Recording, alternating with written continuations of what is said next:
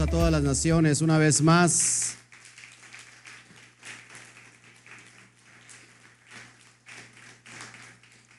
Listos para transmitir en vivo, véngase con nosotros. Acá la estamos esperando con un rico cafecito. Mira, pero es la de hace un rato. No, ¿verdad? Dije, wow.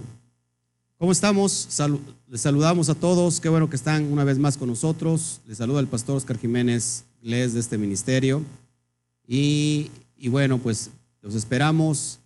Eh, la tarde está un poco fría, pero aquí hay mucho, mucho calor de parte del Eterno. Así que es un gusto para mí recibirles desde CAMI, Quejilá Mundial, una congregación para todas las naciones. Eh, estamos hoy en, en la víspera, en la entrada de, lo, de las que son las parashot del libro de Éxodo. Eh, en realidad se llama Shemot, te vamos a ver por qué. Y bueno, estamos, acabamos de ver la, la la vida de los patriarcas y terminamos con la vida de Joseph, el que es el que conecta con toda la promesa profética. Y hoy nos vamos a meter de lleno eh, ya en esta cuestión de la vida de Moshe y vamos a entender cómo conecta todo esto proféticamente hablando. Shabbat Shalom, gustosos de recibir la parashá de hoy. Amén. Luis Pérez, desde, eh, desde, se me olvida, a veces se, no conecto, República Dominicana, República Dominicana. Ya lo estoy conociendo nada más por los nombres, qué bueno que ya está acá. Gloria Shem, gloria al Eterno. Salúdenos por favor antes de empezar. Yo quiero que nos sintamos en familia, que estemos todos a gusto, que usted disfrute esta porción de la palabra. Shabbat Shalom. Eh, Mónica Liliana Rodríguez, ¿de dónde nos está escribiendo? Por favor. Gisela Gómez, ya España está aquí, este, listo. Fuerte aplauso, te, te extrañábamos mucho, Gisela Gómez. Shabbat Shalom, vamos a dar un fuerte aplauso a España.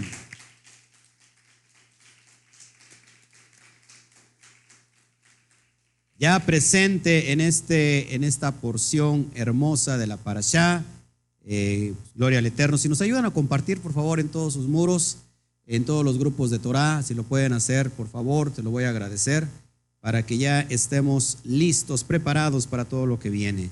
Hoy tenemos una charla bien, bien amena, bien activa, bien profética, que yo creo que a muchos les va a despertar el Ruach, el Espíritu. ¿Cuántos de nosotros hemos estado batallando eh, últimamente? ¿Cuántos sin querer o a lo mejor querer, con, que- querer queriendo? Hemos pensado y hemos dicho, nos estamos acercando al Eterno y curiosamente todas las cosas están, están, parece que están saliendo mal. ¿Cuántos dicen eso, no? Nos acercamos al Eterno y parece que todas las puertas se nos cierran. Tenemos luchas aquí, tenemos luchas allá, y más de uno le aseguro que se ha preguntado, ¿qué, está, qué estamos haciendo? ¿Será, ¿Estará bien esto? Y yo creo que esta porción es especialmente para ese tipo de personas. Shalom Jenny Barreto, desde, desde Texas. Vamos a darle un fuerte aplauso, Estados Unidos, Texas, viéndonos. Ya tenemos entonces Re- República Dominicana, tenemos eh, España, tenemos Estados Unidos y a ver cuántos más se van, se van añadiendo.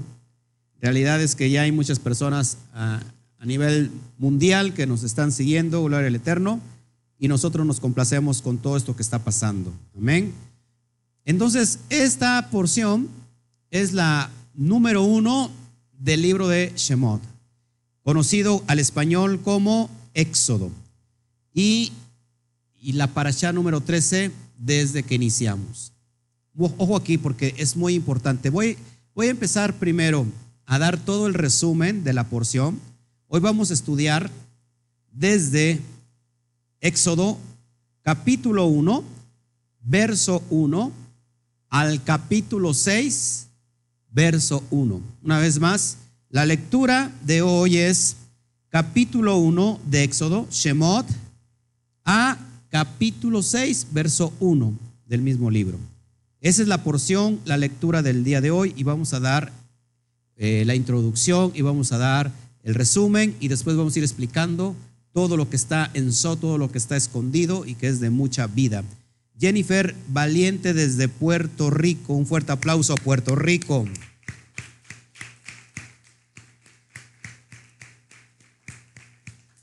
Fuerte aplauso a Puerto Rico, muy, buen, muy bien. Entonces, lectura una vez más, Éxodo 1, verso 1 al capítulo 6, verso 1. ¿Ok? Y vamos a dar entonces el enfoque global, vamos a ver lo que está, primero el resumen y después vamos a dar todo lo que está escondido. ¿Qué les parece? Amén. Esta porción inicia, ¿por qué se llama Shemot? ¿Por qué el, nombre del libro se le puso Éxodo? Éxodo significa salida, ¿sí? En el término griego, pero el libro original se llama Shemot. Shemot significa nombres. Y esta porción inicia así, la voy a leer el, verso 1. Estos son los nombres de los hijos de Israel. Por eso la palabra nombres es Shemot, que entraron a Mitzraim con Jacob. Cada uno entró con su familia. Y voy a leer hasta el verso 6. Verso 5. Eh, Reubén, Shimeón, Leví, Yehudá, Isaacar, Zabulón, Benjamín, Dan, Naftali, Gad, Asher. Todas las personas que le nacieron a Jacob fueron 70 y Joseph estaba en Mitzrayim. Es muy importante esto, destacar lo que vamos a ver. Acuérdense, estamos viendo esta porción donde ya nos va a empezar a hablar de eh, un personaje bien profético, un personaje que también es un rol es una sombra profética de lo que ha de venir, aludiendo al Mashiach, y ahorita lo vamos a ver. Amén. Y vamos a, dar eh, el, ¿cómo se llama? El resumen de toda esta parasha. ¿De qué trata esta parasha? Que una vez a la muerte de Jacob, perdón, a la muerte de, de Joseph, quedaron, quedaron, cuando murió Joseph y murió todos sus hermanos, murieron todos sus hermanos, y todos los de su generación quedaron muertos. ¿Sí? ¿Qué pasó con los hijos de Israel? Fructificaron y se multiplicaron y fueron aumentados y fortalecidos en extremo y se llenó de ellos toda la tierra de Eres Mitzraim. ¿Ok? Pero ¿qué, ¿qué, pasaba en ese momento de fructificación?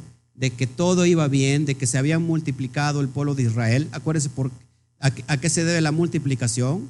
¿Es profética la multiplicación? Claro. Hay una promesa muy fuerte sobre Abraham, pero se levanta, una vez muerto el faraón, se levanta el nuevo rey sobre Mitzraim. ¿Y qué pasa? Que este no conocía a Joseph. No conocía a Joseph. ¿Y qué decía? ¿Qué decía del pueblo de Israel? Decía, ¿sabes qué? Se ha levantado, se ha levantado Israel y está creciendo en gran manera. Se están multiplicando. ¿Sabes qué? No nos conviene porque es algo peligroso para nosotros. Puede que se nos volteen en contra de nosotros y entonces vamos a oprimirlos. Y ahí empieza la esclavitud. ¿Qué, significa el exilio? Apúntelo. El exilio es, la palabra exilio es eh, golá, golá, que es exilio.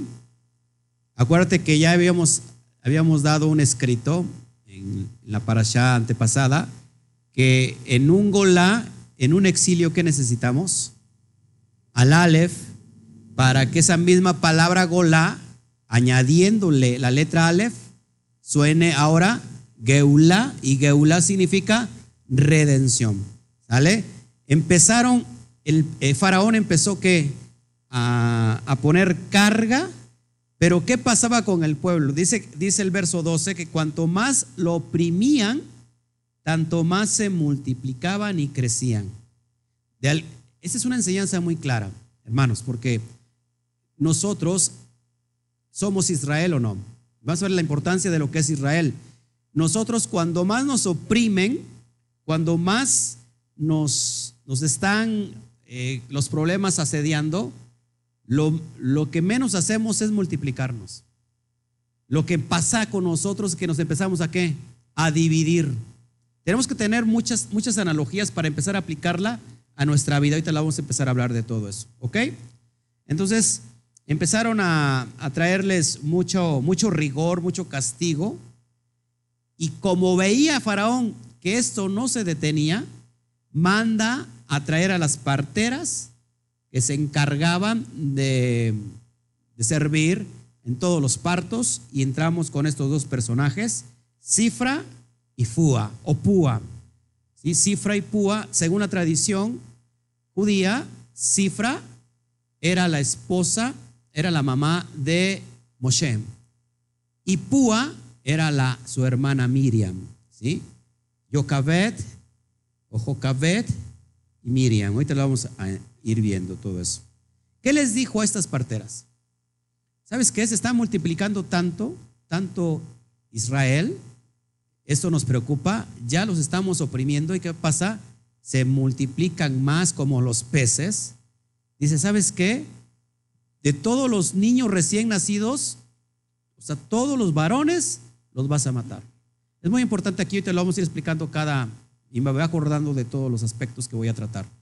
Acuérdense que la simiente, la simiente viene una promesa desde Abraham que en su, en su simiente vendría una línea profética, una simiente poderosa para traer liberación. ¿Sale? Ahora, este, este caso de Moshe es un aspecto de Mashiach. Mira por qué. Faraón tenía a sus lados, a su, a su servicio, acuérdate, tenía magos, tenía brujos, hechiceros, que seguramente los hechiceros le dijeron, ¿sabes qué? De este pueblo que tú tienes aquí, van a ser un libertador. Y en este caso es cuando se empieza a asomar ya la vida de Moshe o Moisés. Y vamos a entender todo eso. ¿Y qué hizo este faraón? ¿Sabes qué? No voy a esperar a que, a que nazca este libertador, voy a matar a todos los niños, a todos los niños varones. Porque ¿por qué no mató también a las niñas? ¿Por qué no las mató? O sea, porque también un, vientre hebreo iba a dar vida, ¿no? Y se iba a multiplicar. Pero porque sabía de alguna manera que venía una simiente libertadora. ¿Qué pasó en el tiempo del Mashiach? ¿Se acuerdan?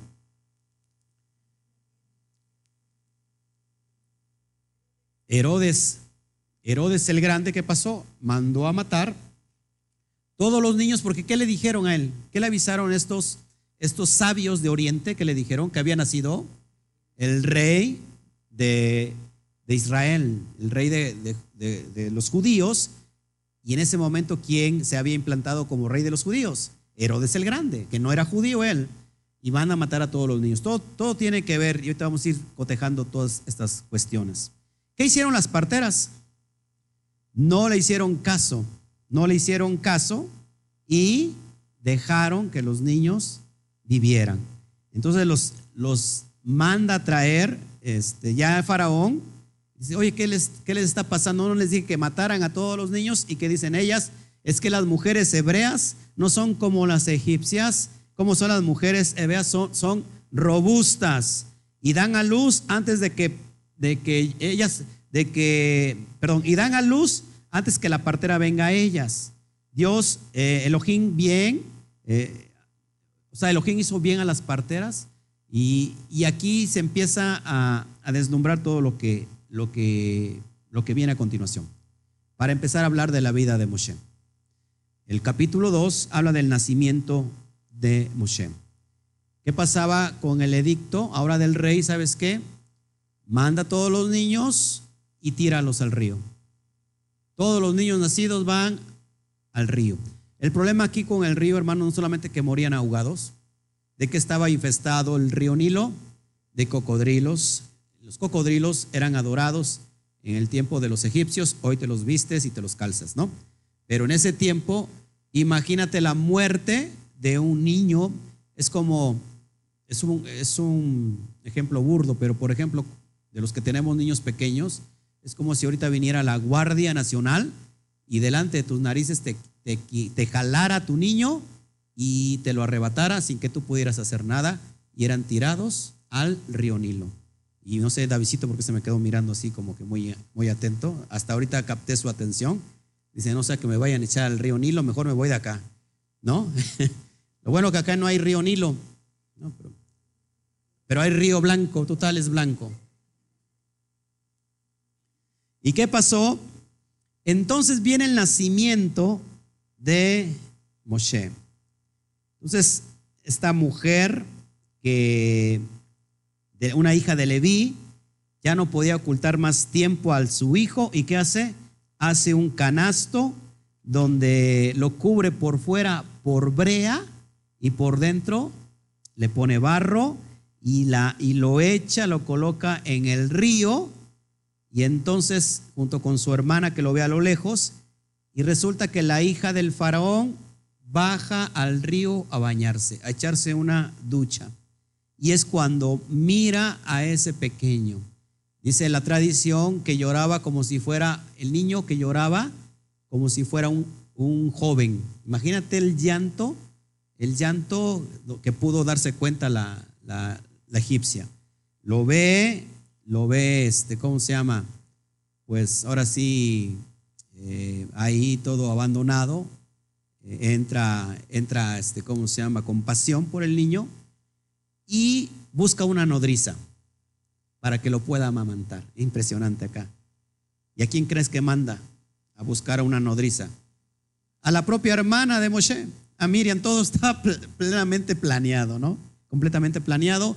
Y va Miriam a buscar a su mamá. Y su mamá es la que va a amamantar al propio Moshe, a su propio hijo. Eso es impresionante. Entonces, cuando el niño crece, ¿cómo crece, cómo crece Moshe? Imagínate, Moshe crece en el palacio del rey. El rey significa faraón, el palacio de faraón, y crece con la educación, eh, con una educación eh, tanto eh, militar, intelectual y, de, todas las áreas. Bien formado Moshe. Cuando crece el niño, lo trae delante de Faraón y él lo toma como un hijo suyo. ¿Y cómo le pone por nombre? Moisés. Bueno, Moshe. ¿Qué significa Moshe? Apúntelo. Sacar de las aguas. El sacar de las aguas. Y este, este término Moshe se va a aplicar en el, en el verso 2.10, porque Moshe va a sacar al pueblo de, de la esclavitud, al pueblo de Israel de la esclavitud. Entonces el sacar de aguas, quédate con eso, porque ahorita vamos a dar todos los pormenores que tiene esta hermosa parasha. Shabbat Shalom, hermanos, el Eterno los bendiga a todos. Saludos, Ivonne. Discúlpanos, Ivonne, de dónde nos escribes, por favor, para mandarte saludos. Qué bueno, ya estamos aquí. Salúdenos, por favor. Chachalón, desde el estado de Maryland. Un fuerte aplauso a Maryland, USA.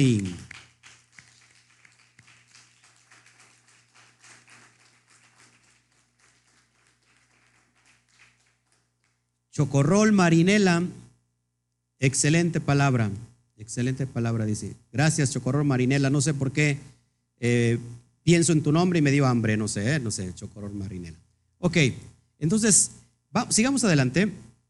¿En qué me quedé? Entonces, Moshe significa sacar de las aguas. Quédate con eso. Crece joven el joven Moshe y sucede que un día sale a la calle y ve, va a ver a sus hermanos los hebreos y ve que tienen, están castigados duramente y observa a un egipcio cómo golpea a sus hermanos los hebreos. ¿Qué hace Moshe? Voltea para aquí, para allá, dice, nadie me ve, y mata al egipcio. Ojo aquí, bien importante esto, hermanos. Moshe es considerado después el hombre más manso sobre la tierra. O sea que en el eterno hay que transformación. ¿Ok? Entonces, eh, Después, después de que lo mató, dice que al día siguiente salió nuevamente y vio a dos hebreos, dos hebreos que reñían. Entonces dijo al que, lo, al que maltrataba al otro, ¿por qué golpeas a tu prójimo? Y él respondió, ¿quién te ha puesto por príncipe y juez sobre nosotros? ¿Piensas matarnos como, como mataste al egipcio? Ojo aquí, de aquí me acuerdan para empezar a dar eh, al ratito todas esas cuestiones que están en Sot porque, y les voy a enseñar por qué el, el, el, ¿cómo se puede decir? El exilio no solamente tiene que ver con lo físico, con tu alrededor, sino el exilio comienza con lo que hablas. Y ahorita, te voy a enseñar por qué. ¿Sale? ¿Qué hace después de esto que llega el chisme a Faraón? ¿Quién se los lleva? Por supuesto que se los llevan estos hebreos. Eh, la tradición dicen que son los amigos de, ¿se acuerdan quién se, se pone en contra del propio Moshe? Más adelante, Coré. Coré, sus amigos de Coré, hoy rato lo vamos, o Coraj. Entonces, ¿qué hace Moshe? Huye. Se va huyendo porque el propio faraón lo quería matar. ¿Todos aquí? Bueno, ya después se va al desierto y resulta que encuentra pareja y se casa Moshe con Sífora, la, esposa de Moshe. ¿Sí? ¿Me vas a decir algo? Ok. ¿Cómo se llama su, su hijo de Moshe? ¿Se acuerdan? Gerson. Gerson tiene que ver con la letra Ger. Ger significa en hebreo, ¿se acuerdan? Extranjero, extranjero. Y eso es muy importante, ratito lo vamos a analizar. ¿Ok? Y ya después de esto viene el llamado de Moshe. El Eterno le llama pastoreando. Fíjense, lo que se vuelve a repetir todas las características de los otros, de los patriarcas, ¿se acuerdan? Abraham, Isaac, Jacob. Y hoy, como Moshe, pastoreando lo llama el Eterno. ¿Y en qué se le aparece el Eterno? En, un, en una qué? En una zarza ardiendo. Y dice que la zarza no se consumía y eso le llamó atención a Moshe Rabenu y se acerca y el padre le habla a través de esa zarza. Y le dice, no te acerques, en el, verso 5 del capítulo 3, quita tu calzado, eh, quita los calzados de tus pies porque el lugar que estás, santo es. Y Moshe empieza a recibir todas las instrucciones para que empiece a, a el cuál es el propósito, librar a su pueblo. Vamos a leer el verso 9 del capítulo 3. Cuando lo tengas me dicen amén. No me muero, pero ¿por qué no te mueres? Dice Norma, no, me muero. Que cuente bien el chisme, va, porque ¿cómo? Está hablando en analogía, estás hablando, estás hablando en Mashal, en Sot. Verso 9 dice, el clamor 10 dije, el 9 dije, el clamor pues de los hijos de Israel ha venido delante de mí y también he visto la opresión con que los egipcios los oprimen. Verso 10, por tanto, fíjate, ahí viene el propósito de Moshe. Ve, ven por tanto ahora y te enviaré a Faraón, a Paró, para que saques de Egipto a mi pueblo, los hijos de Israel. Para que saques de Egipto.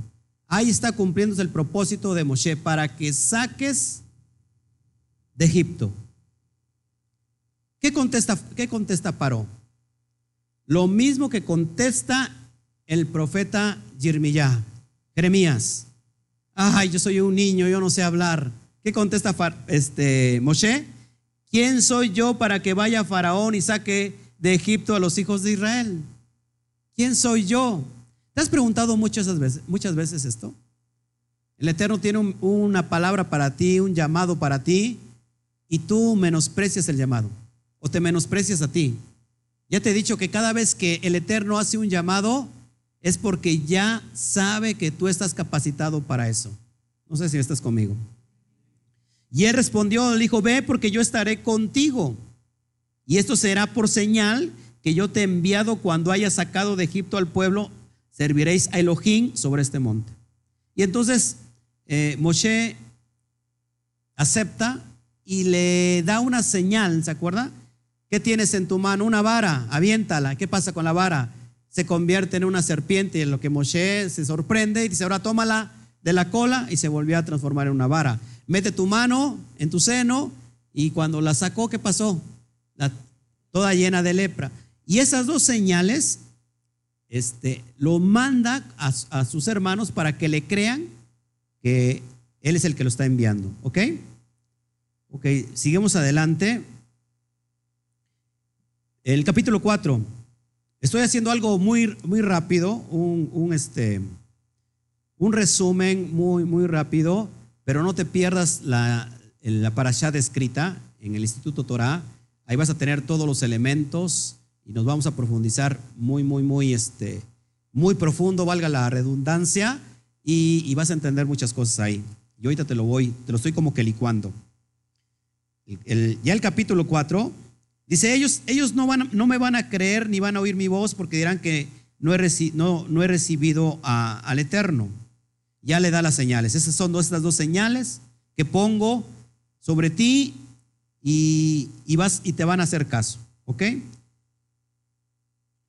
Me brinqué. Eh, ah, ok. El capítulo 3, antes de eso, les pide, y eso ya después lo voy a explicar y ya lo he explicado también antes. Voy a ir de parte de quién? Ahora sí que voy a ir. Voy a ir. Voy a ir. Voy a ir. Eh, ¿Vas a ir? Voy a ir a sacar a tu pueblo y de parte de quién voy. ¿Qué le voy a decir a tu pueblo? Y es la clave. Así les vas a decir al pueblo, Eye Asher, Eye me envió. Eye Asher, Eye Asher, Eye me envió. Es un, es un verbo en tres tiempos. Pasado, presente y futuro. Es el, el conjugar del yo soy y yo estuve en tres tiempos. Vamos a conjugarlo. El yo soy en pasado. Yo fui. Yo soy y yo seré. El estuve. Yo estuve. Yo estoy y estaré. ¿Así dije lo mismo? A ver, yo soy. Fui, soy y seré. Estoy. Estuve, estoy y estaré. ¿Qué estaba anunciando aquí el Eterno? Es una clave muy importante. Que así como estoy con ustedes ahora para sacarlos del Galut Misraim, del exilio de Egipto, así estaré en el futuro. Aludiendo, hermanos, que va a haber un segundo éxodo según Jeremías capítulo 16, verso 14 al 16. Un segundo éxodo, ahora no solamente de Egipto, sino de entre todas las naciones de la tierra. Ojo aquí. Lo que estaba anunciando el Eterno, que Él es cuando se necesita que sea. Se ha traducido como el yo soy, pero en realidad queda muy corto. Ella, Asher, y le, y le vas a decir, este es mi nombre, Yud, Hei, Bat, Hei. Estas cuatro letras, el tetragramatón, está indicando este verbo en tres tiempos. Este verbo en tres tiempos, por eso es Yud, Kei, Bat, Kei, es la, las, ¿cómo se llama? La, cuando pones las, las primeras letras de cada frase, ¿cómo se le llama? Ajá, pero cuando lo juntas, se me olvidó ahorita, unas siglas de todo el contexto que te estoy enseñando. Esto ya lo he dado y ahí está el estudio eh, para que lo puedas tú entender. ¿Eh? Un acróstico, acróstico, eh, gracias, un acróstico de este verbo que te acabo de enseñar. Yo soy, yo, yo, yo fui y yo seré. Yo estoy, yo estuve y yo estaré.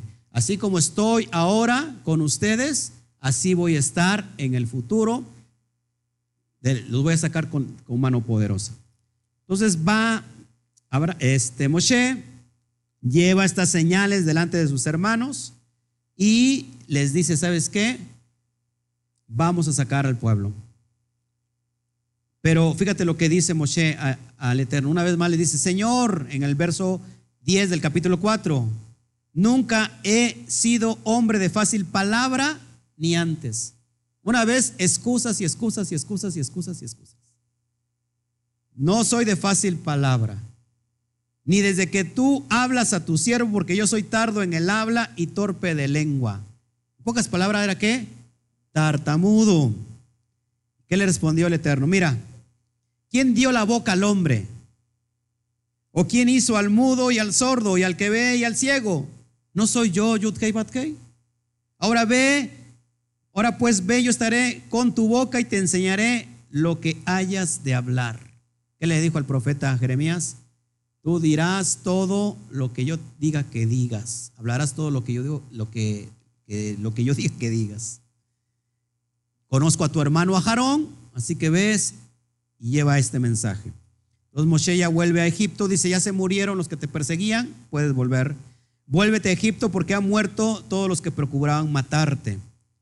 Entonces Moshe eh, tomó a su mujer y a sus hijos y los puso sobre un asno y volvió a la tierra de Mitzraim. Acuérdate, descender a Mitzraim tiene que ver qué significa Mitzraim entre dos límites. Todo lo que te limita a tener una relación perfecta con el Eterno es tu Mitzraim. Amén. Entonces, cuando estés delante del faraón, le vas a decir todas las maravillas que he puesto en tu mano, pero yo endureceré el corazón de modo que no dejará ir al pueblo. Fíjate, eso es bien importante. Subrayalo, por favor. Subrayalo, el verso 22 del capítulo 4. Así dirás a Paró, así dirás a Faraón. Yud Hei Bat ha dicho, así Israel es mi hijo, mi primogénito. Israel, para el Eterno, ¿quién es? Su hijo, su primogénito. ¿Quién es el hijo del, del Eterno? en este tiempo, Israel. Amén. Verso 23, ya te he dicho que dejes ir a mi hijo. ¿Para qué es el proceso del, del Natsal, de la, de la liberación? Dice, para que me sirva. Uno es libertado de la esclavitud de Misraín exclusivamente para servirle al Eterno. A veces están más servidos que otro lado. ¿Para qué es el propósito de la liberación? ¿Para qué es el propósito del sacar de Mitzrayim para exclusivamente servirle al Eterno y no servirte a ti mismo? Yo no he venido porque yo he venido a servir y no para que me sirvan. Y hablando de servir, no sé si me puedan servir un cafecito si todavía hay. No, ya se voló. Ok. Para entrar al frío. Dice, una vez más, ya te he dicho que dejes ir a mi hijo para que me sirva mas no has querido dejarlo ir, he aquí yo voy a matar a tu hijo, tu primogénito. Amén. Después de esto, eh, de todos estos eh, razonamientos, vamos en el capítulo 5 y a Jarón y entran en la presencia de Faraón y le, dicen así, el Dios de Israel dice así, deja ir a mi pueblo a celebrarme la fiesta en el desierto. ¿Y Faraón qué respondió? ¿Quién es Yudkei Batkei? Para que yo oiga su voz. Imagínate eso. ¿Quién es Yudkei Batkei para que yo oiga su voz y deje ir a Israel? Yo no conozco a Yudkei Batkei, ni tampoco dejaré ir a Israel. Amén. Y le dice, ¿saben qué? Me están haciendo perder el tiempo a mí, están quitándole el tiempo y han dejado, han cesado el trabajo de estos hebreos, pues ahora los vamos a doblar el trabajo para que más, más les duela. Así que váyanse, déjenme en paz y, y que estos hebreos se pongan a trabajar todavía más. Y antes del ocaso, ya para terminar esta, esta breve introducción y este breve resumen, el verso 22, y empiezo a dar todas las, todo lo que está en, en todo lo que está oculto. Dice así, entonces Moshe se volvió a Yudhei Bathei, al Eterno, y dijo a Adonai, ¿por qué afliges a este pueblo? ¿Para qué me enviaste? Porque desde que yo vine a Faraón para hablar en tu nombre, ha afligido a este pueblo y tú no lo has librado a este pueblo inicia el llamado con Moshe y todo le empieza a salir mal a Moshe. Todo le va mal y dice, yo no entiendo para qué me has llamado, para qué me has enviado. Todo sale mal y tú no haces nada. Y esta para allá termina con este pasaje que es muy importante. ¿Qué responde el Eterno? El, Eterno le responde a Moshe, dice, ahora harás, ahora verás lo que yo haré. Ahora verás lo que yo haré a Faraón, porque con mano fuerte los, los dejará ir y con mano fuerte los echará de su tierra. Ahora verás lo que yo voy a hacer. Y eso es lo que va a acontecer ahora en nuestra vida. A nosotros que nos hemos preguntado, ¿Por qué estamos sirviéndote? ¿Por qué estamos guardando tus pactos? ¿Por qué estamos siendo obedientes? Y parece que todo está saliendo mal, parece que todo está en sequía. ¿Por qué me sacaste, Padre? ¿Qué, me quieres mostrar? Y es cuando se habla la voz del Eterno y le dices, ahora vas a ver lo que yo voy a hacer. Eso es bien importante. Ahora, vamos a, a dar todas estas, estas cuestiones, estas interpretaciones que no están aparentemente en el texto, sino que se necesitan ir, eh, ¿cómo se llama? Discerniendo, eh, pasando por el proceso de la exégesis, del pardés, para que podamos entender todas las cuestiones. Esta para allá, ¿qué número es? 13. Apúntalo por favor, porque esto es muy importante y los que me ven, es muy importante que, apunten todo esto. Lo voy, a, lo voy a tener por un, lo voy a tener escrito, pero bueno, empieza a apuntar. Esta allá es la número 13. El número 13 tiene que ver, acuérdense, ¿qué significa Moshe? Sacar de las aguas, el sacar de las aguas. La palabra Moshe, por ejemplo, la palabra Moshia, Moshia significa Salvador. Ahora, ¿con quién te está conectando esta allá? Con el Salvador del, del mundo. ¿Quién? El Mashiach. Va, e, esta, esta, esta parecía la número 13. ¿Qué te ha enseñado las cuestiones del mundo, el sistema mundial? ¿Qué te ha enseñado, por ejemplo, también la brujería, la hechicería? Que el número 13 es un número de qué? De mala suerte. Vamos a entender esto porque Aquí hay algo bien profundo y bien poderoso. El número 13 tiene que ver con el, el número de Mashiach. Número 13 tiene que ver con el número de Mashiach. ¿Por qué? Porque si nosotros sumamos las letras del nombre original de Mashiach, es la Shim. Perdón, es la, la Yud, Hei, Bab, Shin, Ajin. Una vez más, Yud, Hei, Bat, Shin, Ajim. Si nosotros sumamos estas cinco letras, nos da el valor numérico de 391. 391. ¿Sí? ¿Todos aquí? 391. ¿Cómo viene sonando esto? Yehoshua. Yehoshua. 391. Ahora suma 3 más 9 más 1. ¿Cuánto nos da? 13. Esto es que esta parasha, hermanos, presten mucha atención porque aquí hay algo implícito bien poderoso. Esta parasha hace referencia a un Salvador. Así como va a hablar de la función de Moshe como Salvador del pueblo de Israel en la tierra del exilio de Egipto, está haciendo referencia a quién? A este Salvador llamado Yehoshua, el Mashiach. ¿Ok? Entonces 13, 13. ¿Todos acá? Por ejemplo, ¿por qué el valor numérico es importante? Porque en él está implícito todo el propósito. Si yo sumo, ¿se acuerdan que él dijo, no he venido para abrogar la ley, y los profetas, refiriéndose a todo el Tanaj. ¿Quién representa la ley? ¿Qué personaje representa la ley? Moshe. Si yo sumo la, la cantidad de Moshe, ¿y quién representa el personaje de, de los profetas? Elías, la palabra Eliyah, Moshe con Eliyah nos da como resultado 391. Es decir, que el Mashiach es el cumplimiento de la ley y los profetas. Ahora, 391, 3 más 9 más 1 es igual a 13. Esta parasha nos, es una puerta hacia nuestra interioridad para que entendamos qué es la salvación. Una vez más, esta parasha es una puerta para que nos fijemos internamente, porque ahí vamos a entender que ahí radica nuestra salvación, nuestra liberación. Ojo aquí. 3 más 1, ¿cuánto me da? 4. 4 tiene que ver con una letra hebrea llamada Dalet. Dalet.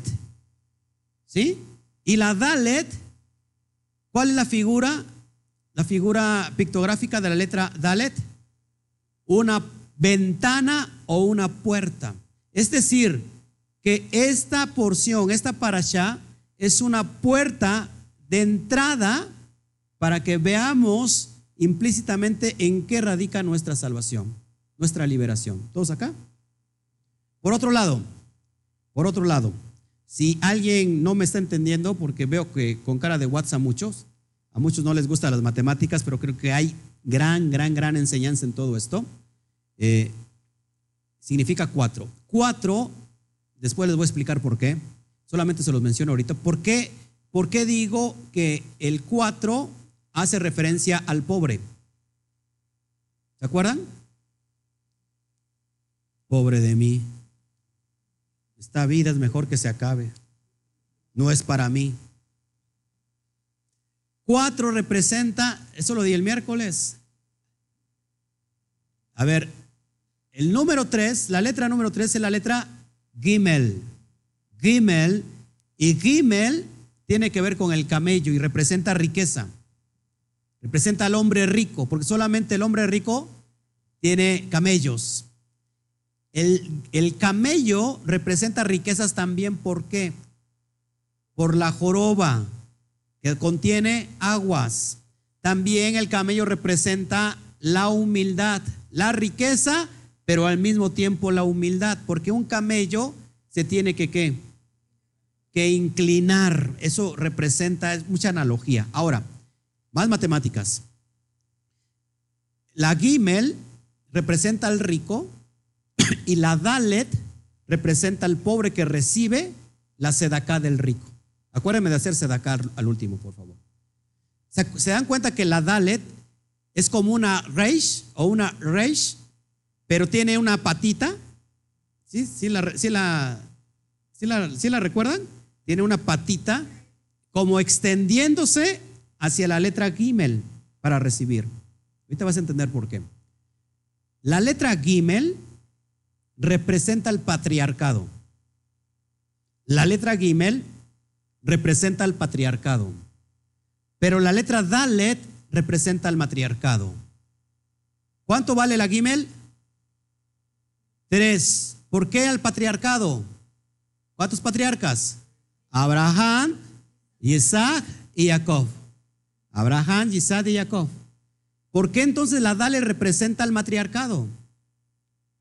¿Y cuánto vale? Cuatro. ¿Quién? Sara, Ribka, Lea y Rachel. Ahora, si yo junto las letras del patriarcado y del matriarcado, ¿cuánto vale el patriarcado? Tres. ¿Cuánto vale el matriarcado? Cuatro por tres, doce. ¿Por qué doce? Doce tribus de la casa de Israel. En realidad, la Gimel que representa el patriarcado es la que pone la semilla. Pero la que reproduce esa semilla, la que da vida, la que multiplica es la madre. Por eso es importante. Hay muchas personas que juzgan al judaísmo porque piensan que a la mujer la tienen sometida, así como Alberto tiene sometida a Chio.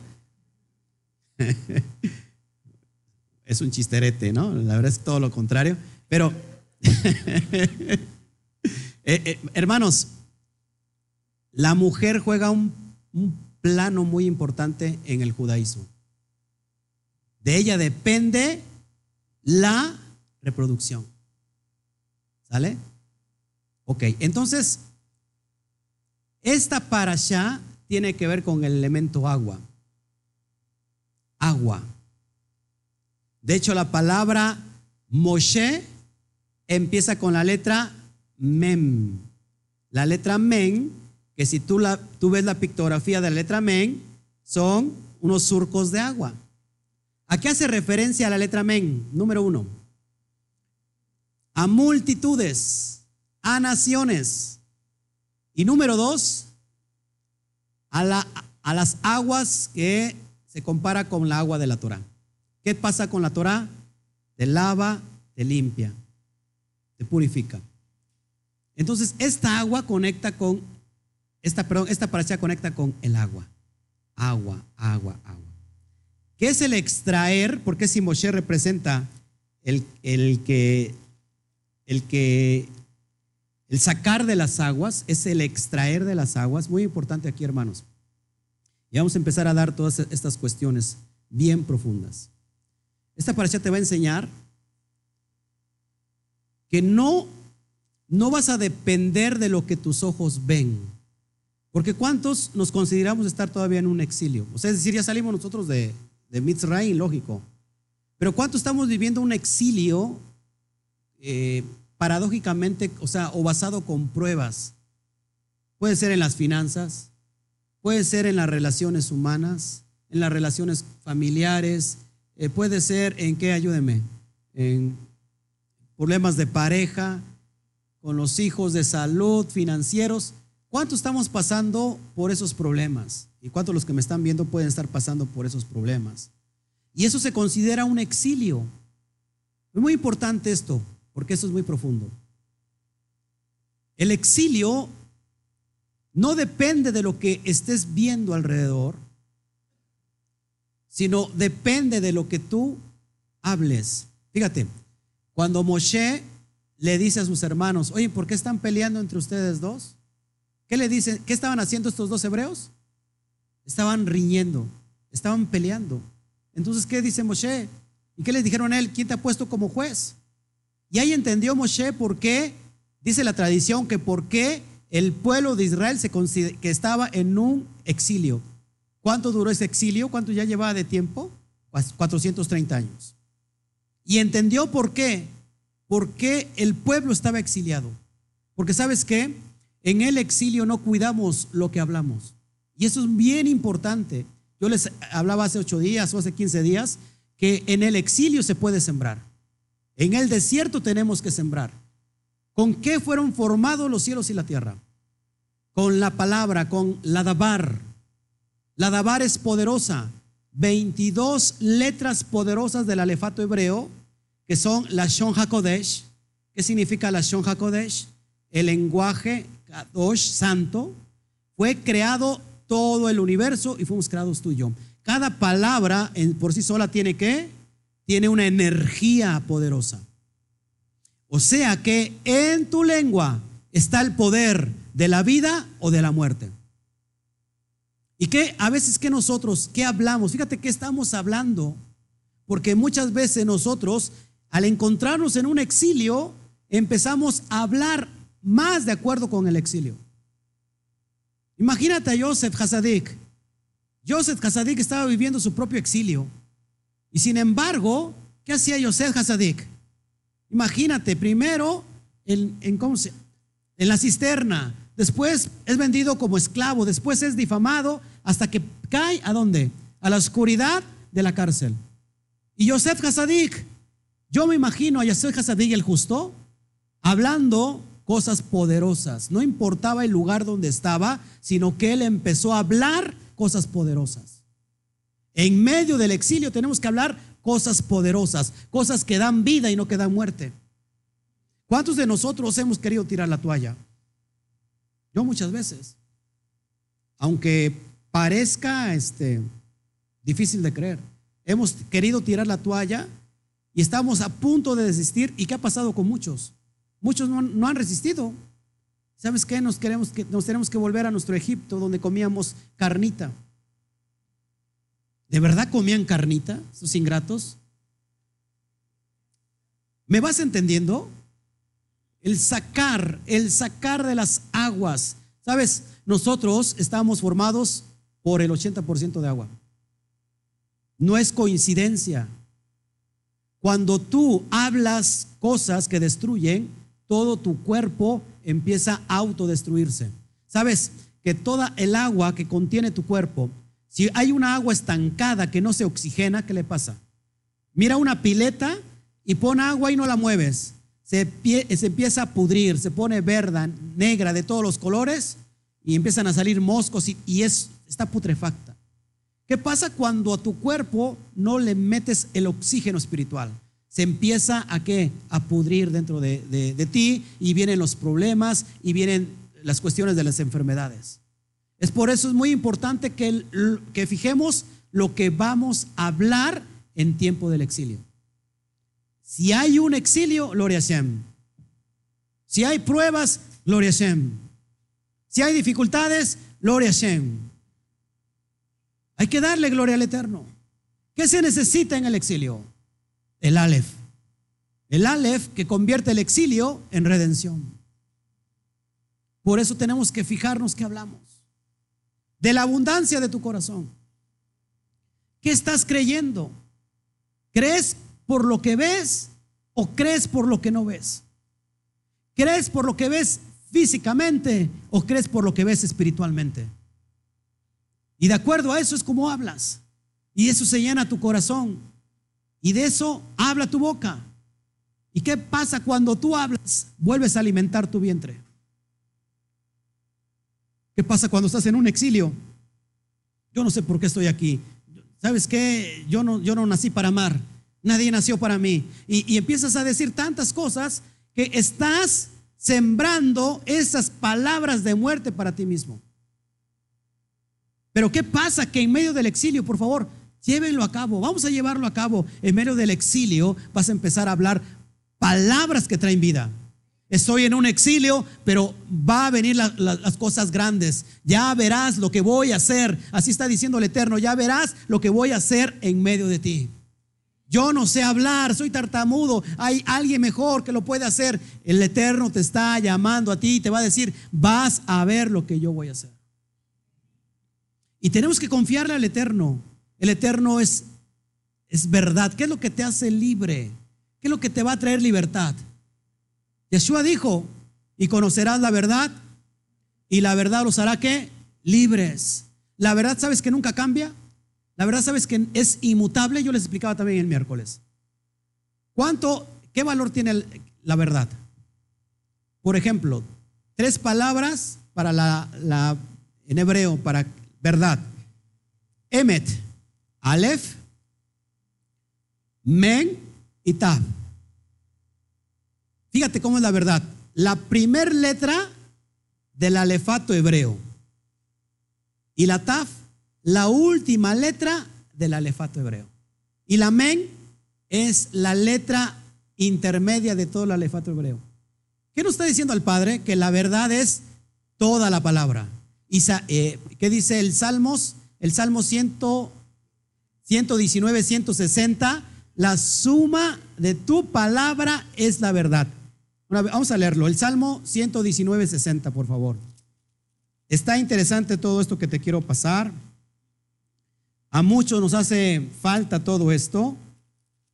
Lo reconozco.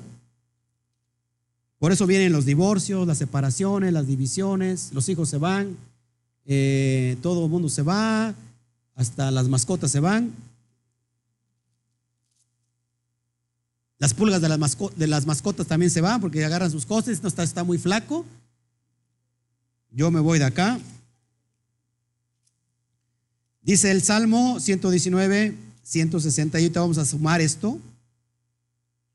Dice, la suma de tu palabra es verdad y eterno es todo juicio de tu justicia. La suma de tu palabra es la verdad. La palabra del Eterno está formado por 22 letras hebreas. Y dice, la suma de tu palabra es la verdad. Ahora, eso es impresionante lo que sigue. ¿Cuánto vale el Aleph? Uno. ¿Cuánto vale la Mem? 40. ¿Cuánto vale la letra Taf, la última? 400. ¿Cuánto suma? 40, perdón, 400 más 40 más 1, 441. Ahora sumas 4 más 4 más 1, 9. 9 es el valor de la verdad. Y el 9 nunca cambia. Fíjate, eso es importante. La suma de tu palabra es la verdad.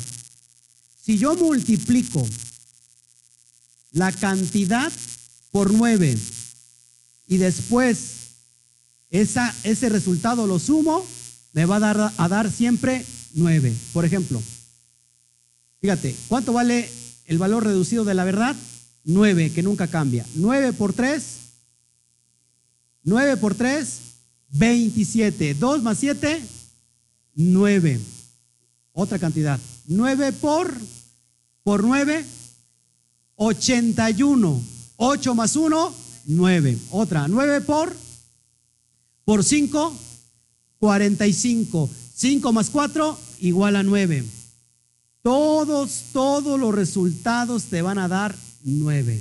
Es impresionante. La verdad es inmutable. La verdad nunca cambia. Dale un fuerte aplauso al Eterno. Dale un fuerte aplauso al Eterno, por favor.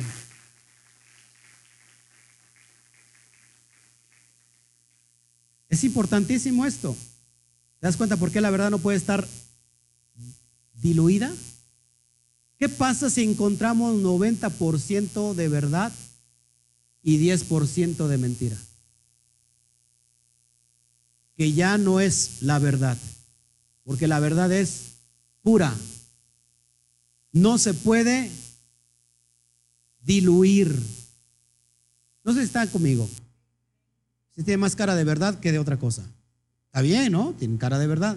Yo le veo cara de nueve a cada uno de ustedes.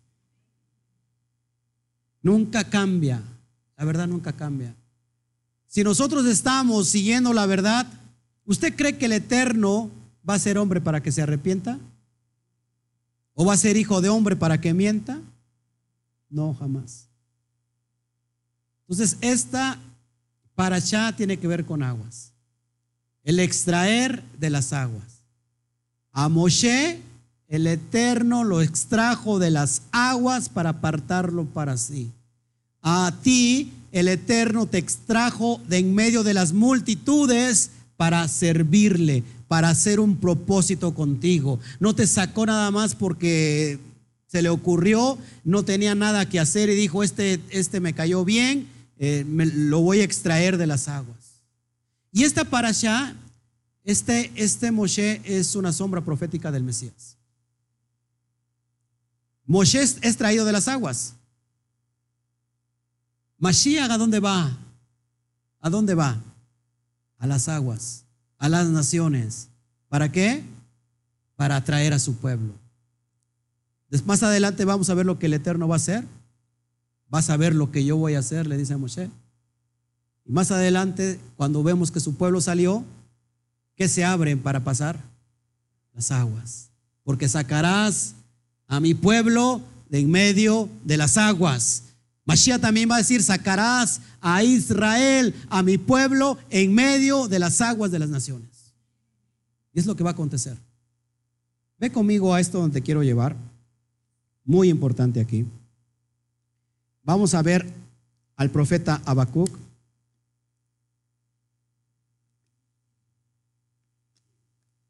Profeta Habacuc, muy importante esto.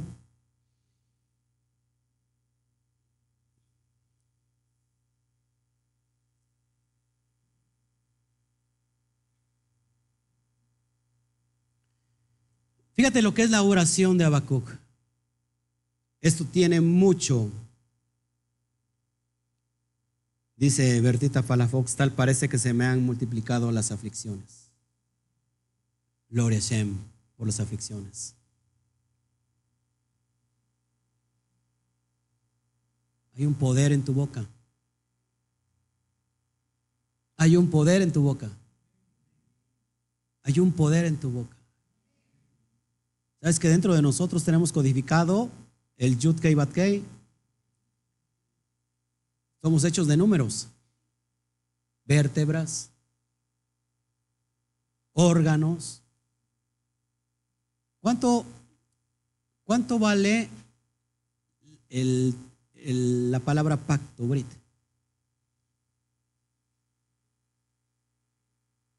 Bet, Reish, Yud, Taf. Súmalo y ese es el número de, de órganos que tenemos. De nosotros, en nuestro ADN tenemos el Yud Kei Bat Kei. ¿Cuánto vale Yud Kei Bat Kei? 26. Génesis 1.26, hagamos al hombre conforme a nuestra imagen y a nuestra semejanza. Es el Elohim, dentro de nosotros. Si fuimos creados por el poder de las letras y estamos hechos a semejanza de, a semejanza ¿por qué no hablamos de acuerdo a cómo fuimos creados? ¿Por qué le hacemos más caso a Faraón? ¿Por qué no hacemos como los hebreos que entre más los oprimen, más se multiplica? ¿Por qué no hacemos como ellos, que entre más nos oprimen, que entre más cargas nos da Faraón, más nos multiplicamos en bendición? Todo radica en el habla. Fíjate lo que dice Abacud, fíjate la oración de Abacud, por favor. Esto es bien importante. Habacuc capítulo 3, verso 17.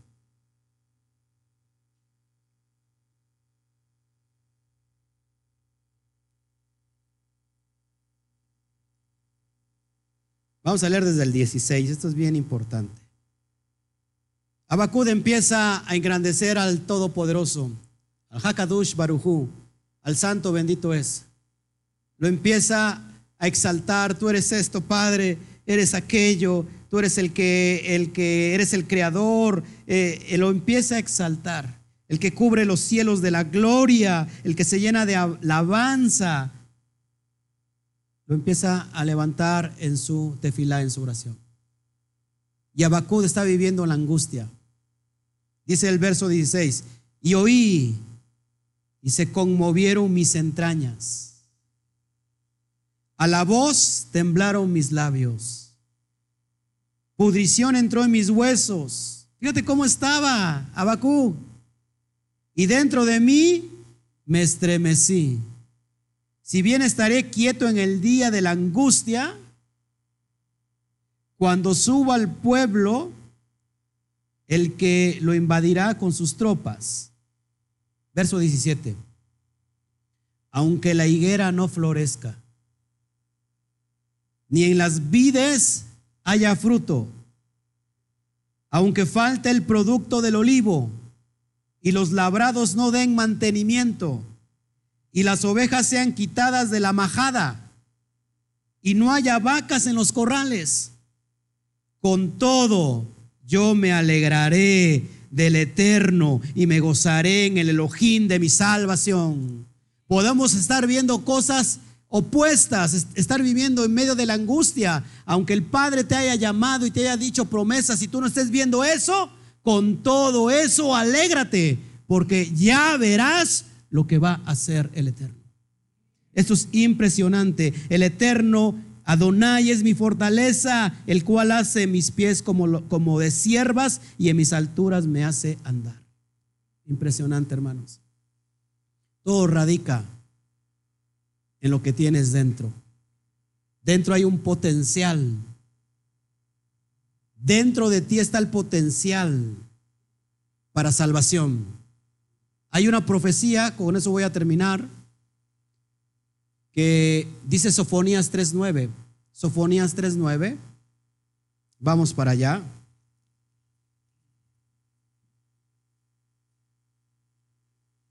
Muy importante esto.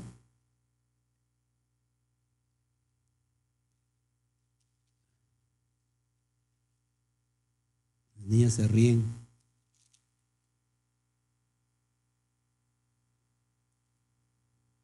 Tiempos postreros, en esos tiempos postreros va a venir Yeshua, la Yeshua, la salvación. En aquel tiempo devolveré yo a los pueblos, a los Goín, pureza de labios. ¿Qué es la palabra pureza de labios? La Shon HaKodesh, el lenguaje santo, el lenguaje hebreo, que es lo que no saben mis parientes. Para que todos invoquen el nombre de Yud Bat para que les sirvan de común consentimiento. Conoceremos el nombre tal y como se los hizo saber conocer Moshe a el pueblo de Israel cuando estaba en esclavitud. Hermanos, puedes ver que tú no veas vacas en los corrales. Puede ser que el Eterno te haya dicho, sabes que te voy a multiplicar tu ganado. Deuteronomio 29, si no mal recuerdo, 28, donde dice, si tú eres obediente, estas son las bendiciones que te seguirán. ¿Están en Devarim? 28. Vamos para allá.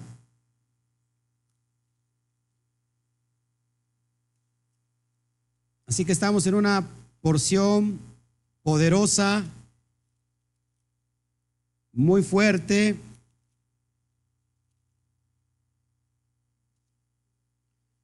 Bendiciones de la, de la obediencia.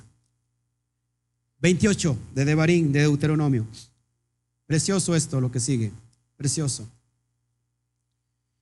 Acontecerá que si oyeres atentamente la voz de de Adonai tu Elohim para guardar y poner por obra todos sus mandamientos que yo te prescribo hoy, también Adonai tu Elohim te exaltará sobre todas las naciones de la tierra y vendrán sobre ti todas estas bendiciones, todas estas verajot y te alcanzarán. Ojo, que ni siquiera tiene que ver que, que tú las alcances, sino que ellas te alcanzarán a ti.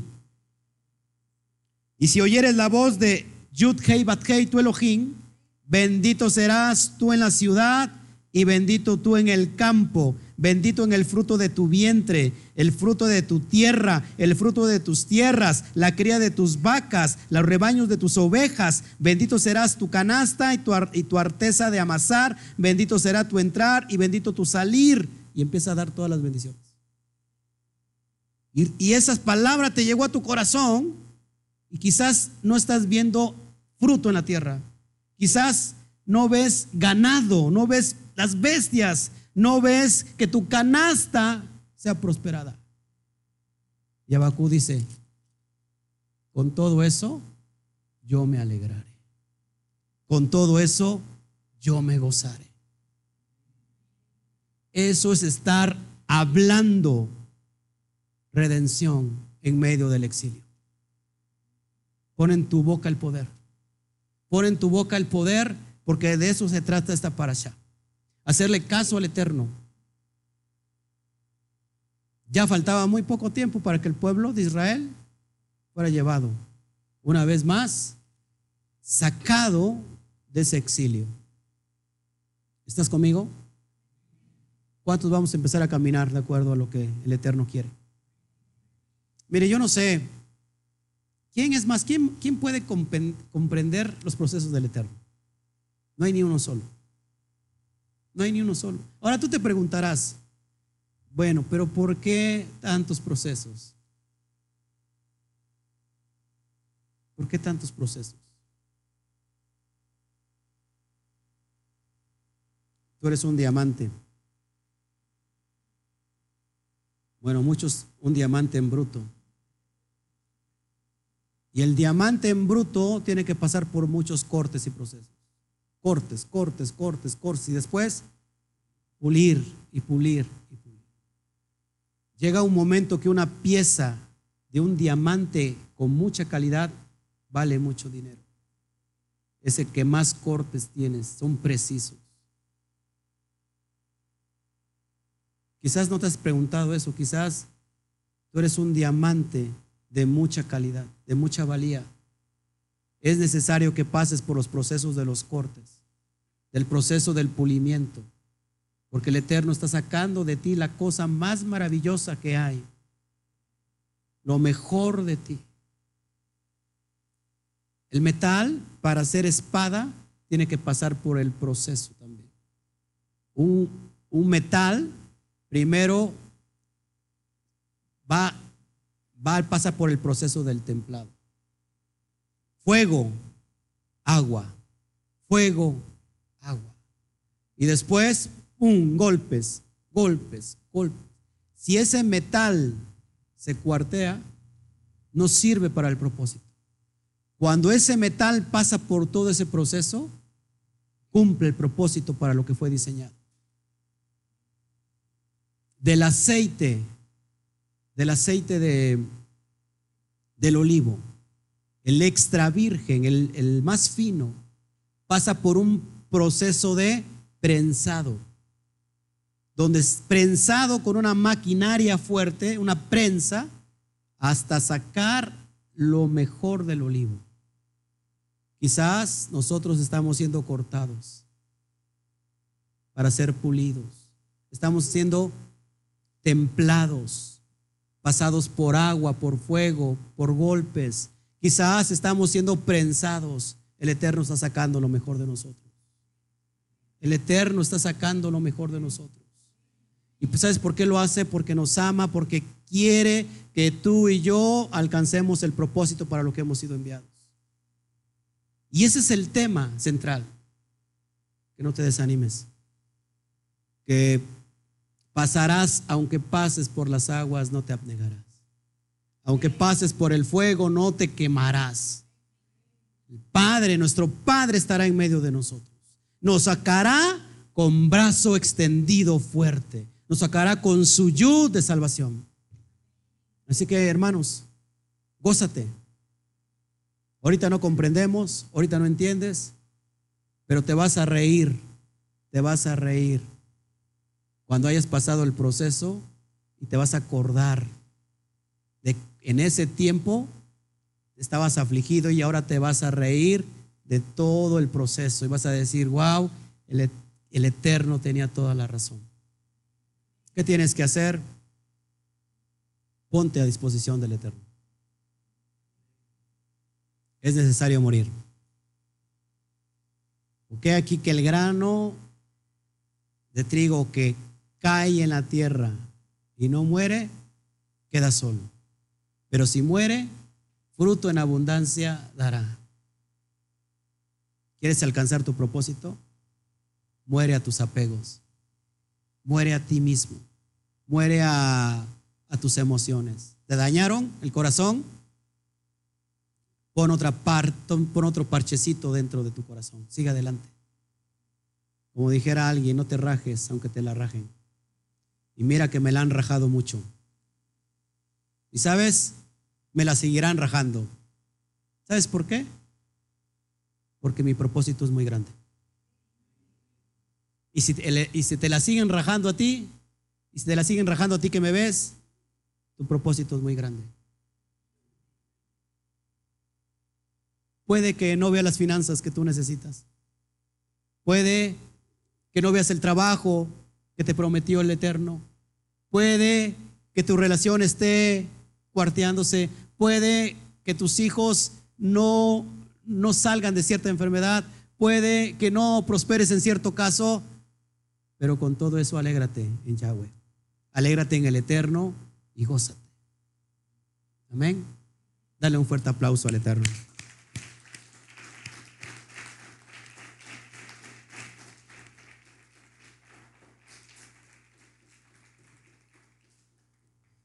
Wow, la verdad es que estoy muy conmovido. Este es un puente para entender nuestro proceso de salvación. Gloria al Eterno. ¿Habrá preguntas hasta aquí? ¿Preguntas hasta acá habrá? ¿No? Los que nos están viendo, si hay preguntas, el Eterno va a hacer grandes cosas contigo, grandes cosas contigo. Yo lo sé, lo sé, lo sé. Hay algo que nos permite seguir. Lo de fuera nos dice, no, ya no puedes seguir. Pero hay algo interno que te dice, sigue, sigue hasta el final. Sigue hasta el final. Ese es el Selen Elohim. Esa es la imagen de Elohim dentro de nosotros que nos da la capacidad, el potencial para poder elegir bien. ¿Estás listo para cruzar? ¿Estás listo para cruzar el mar? el mar se va a abrir. Ya verás lo que yo voy a hacer, dice el Eterno. Ya verás lo que yo voy a hacer. Pues gloria al Eterno. Yo creo que todo el mundo se quedó mudo, pensativo. Ay, vamos a orar, hermanos, antes, ¿qué les parecía para irnos? Si hay peticiones de oración,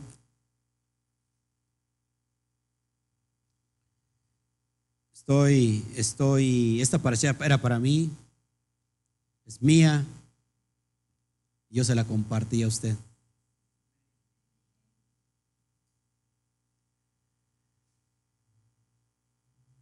Las huellas que dejan las batallas, huellas de victoria. Nunca te avergüences de tu huella, de las marcas de esas batallas, nunca te avergüences de ellas. Esas te dan valor porque has pasado, has pasado por esa lucha y el Eterno te ha, te ha prosperado en medio de esa batalla. Si, si hay peticiones, por favor,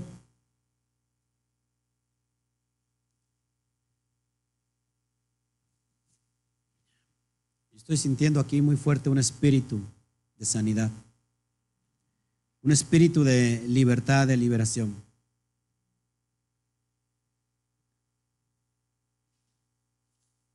Un espíritu de poder, de abrir las cosas que no se han abierto todavía, de acceder a cosas que parecían muy lejos. El Ruach Elohim está aquí.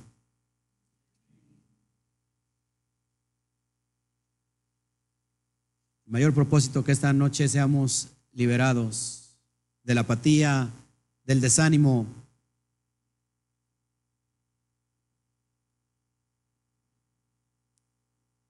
A veces nos preguntamos, ¿por qué yo? ¿Por qué yo? ¿Cuándo te has preguntado, ¿para qué? ¿Para qué yo? ¿Por qué yo? Ahora di, ¿Para qué yo? ¿Para qué es si no por qué? No escuches en, en tu corazón esa voz diciendo, ya verás lo que hago. Ya verás lo que voy a hacer. ¿No soy yo el que formó los cielos y la tierra? ¿Te quieres tú limitar a tus recursos humanos, a tus fuerzas? ¿O vas a depender completamente de mí? Ya verás lo que yo hago. ¿No soy acaso al que, al que le da vista al ciego? ¿Al que hace caminar al paralítico? ¿Al que revive a los muertos? ¿No soy yo el que creó la fundación del mundo?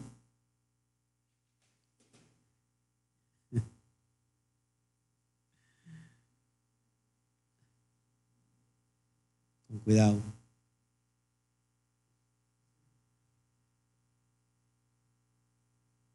Te lo apaga, ¿no?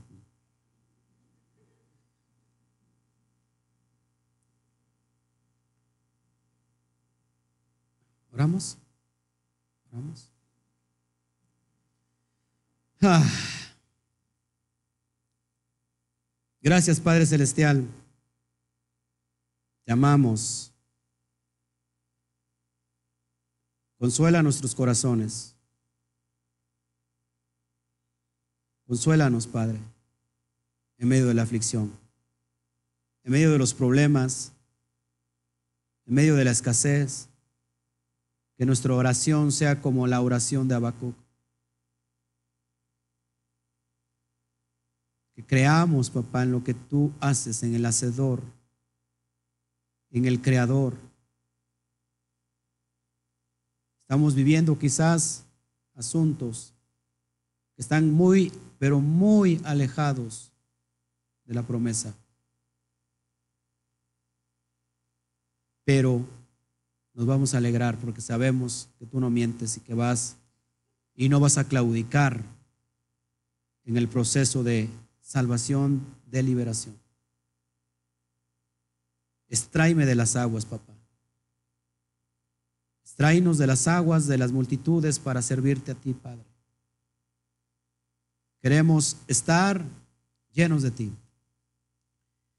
Y este Ruach que está en este momento, en esta atmósfera, para traer libertad, papá.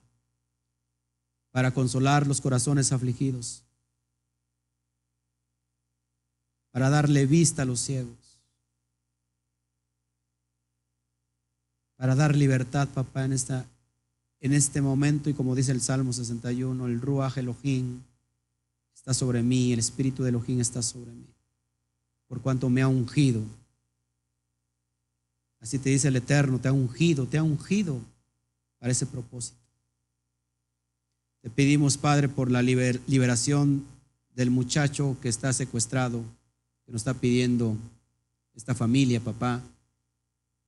No tengo el nombre, pero te pido por ese muchacho, Padre, que, que sea libertado, hablando de esta parashá de liberación, papá. Sea libertado del exilio donde se encuentra, papá.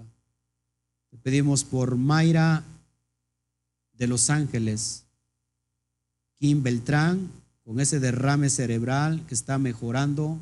Estuvimos orando ayer, papá, y hoy creemos que vas a hacer la obra completa, papá. Hoy la haces, Padre.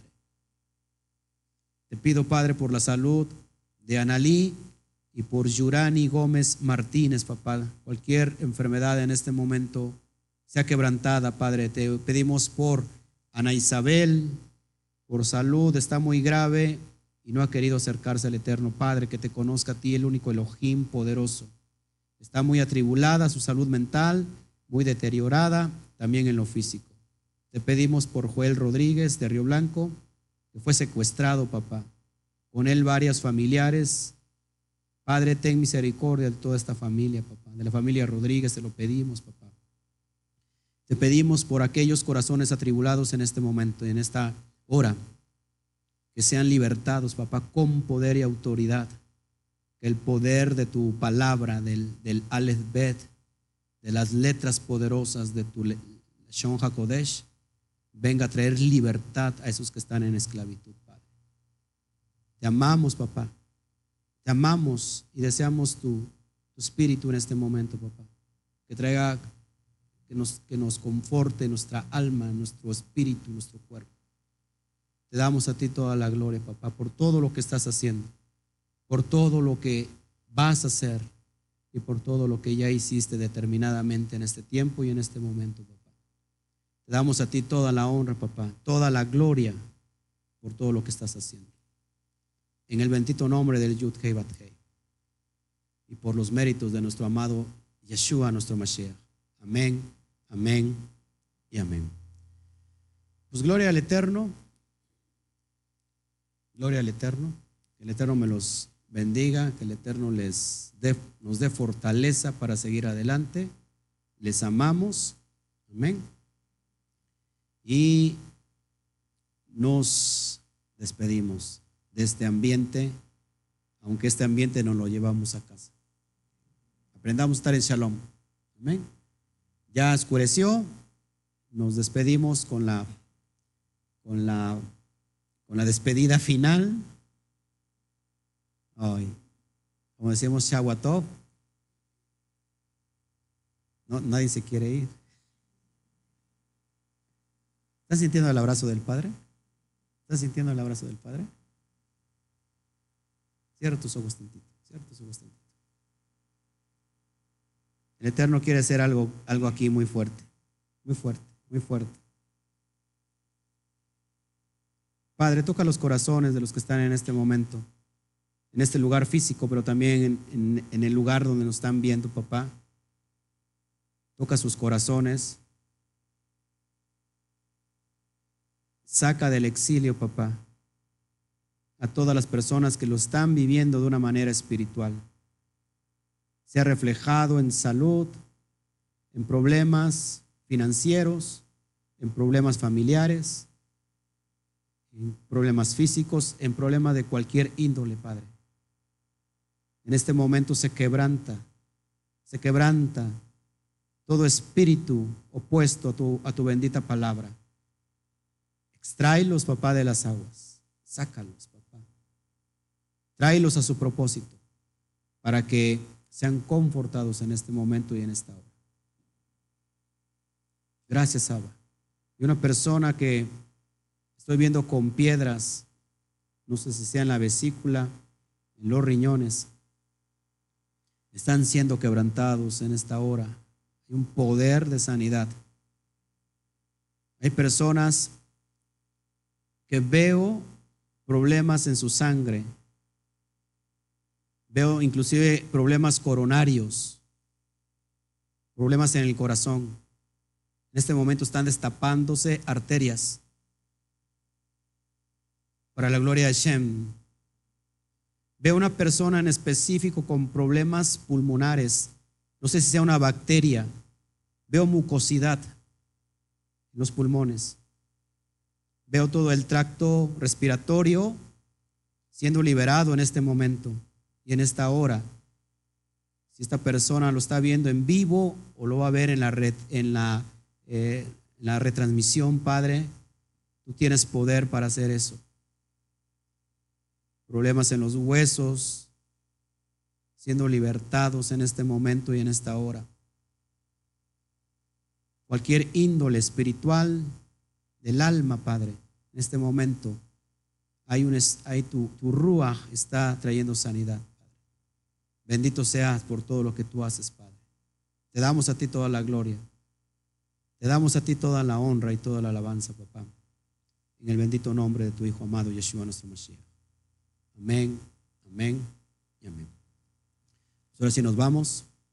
Terminamos con un fuerte aplauso para el Eterno, ya verás lo que voy a hacer. Amén.